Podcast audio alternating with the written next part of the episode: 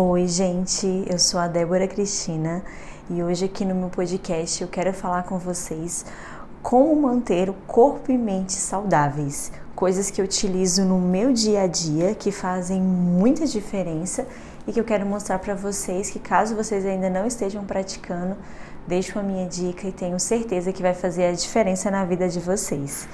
Então, para falar um, um, pouco mais sobre um corpo né, saudável, então o nosso corpo humano ele já foi criado, eu falo que o nosso corpo né, é algo fantástico e ele foi criado justamente com essa capacidade de que se a gente passa por algum problema, o nosso corpo tem a capacidade de fazer essa autorregulação, né, de curar-se.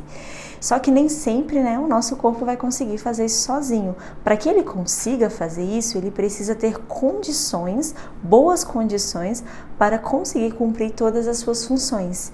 Então, quantas vezes a gente tem um machucado você nem percebe às vezes que machucou ou se foi alguma coisa que você viu, mas você vai fazer um curativo ali e logo logo seu corpo já regenerou aquela aquela pele, né? Então, pronto, já não tenho mais nada, meu corpo conseguiu fazer essa esse mecanismo sozinho. Então, isso que eu falo que o nosso corpo realmente ele é muito incrível. Então, você não precisou fazer nenhum tratamento específico.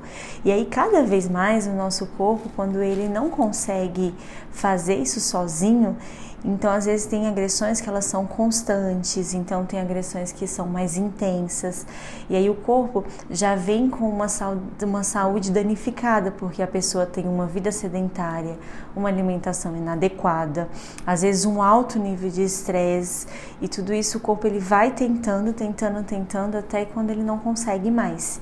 E aí ele vai se manifestar o que? Como um sintoma, uma doença. Então, o sintoma e a doença nada mais é do que uma manifestação do esforço do seu organismo na direção né, dessa autocura e aí fazer com que ele não consiga, não tenha né, condições do corpo se curar sozinho. E aí, às vezes, essas doenças podem até se tornar doenças graves. Então, um corpo que está mais saudável, que ele está pronto, tem condições para poder se recuperar mais rápido, então ele vai ter grandes chances de passar por essa recuperação e de forma sozinho mesmo. Então, quais as coisas que eu gosto de fazer no meu dia a dia e que fazem a diferença. Então eu tento trabalhar muito com técnicas de respiração, porque isso ajuda muito meu corpo a relaxar. Gosto muito do contato com a natureza, me faz muito bem. Sempre que eu vou ao parque, eu gosto, né, de se for um lugar, né, limpinho, eu gosto de ir lá tirar o tênis, pisar mesmo no contato, né, com a grama, faz muito bem esse contato. Gosto de me expor ao sol, porque, né, como depois do Covid, principalmente muito tem se falado sobre a vitamina D. Então, essa vitamina D, a maior chance da gente conseguir ela, né, de uma forma natural, é o quê? No sol. Então, o sol ele vai fazer com que o nosso corpo produza essa vitamina D sozinho, se ele estiver exposto, nosso corpo estiver exposto ao sol.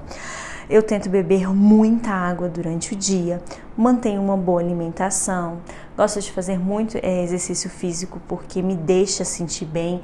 Às vezes o mais difícil do exercício físico é começar, mas a gente começou, não deixou o nosso corpo sabotar, a gente já vai começar a ver os benefícios.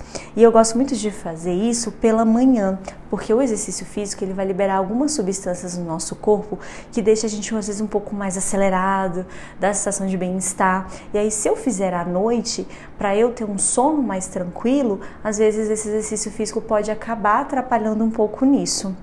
Então, já falando do sono, o sono é algo muito importante.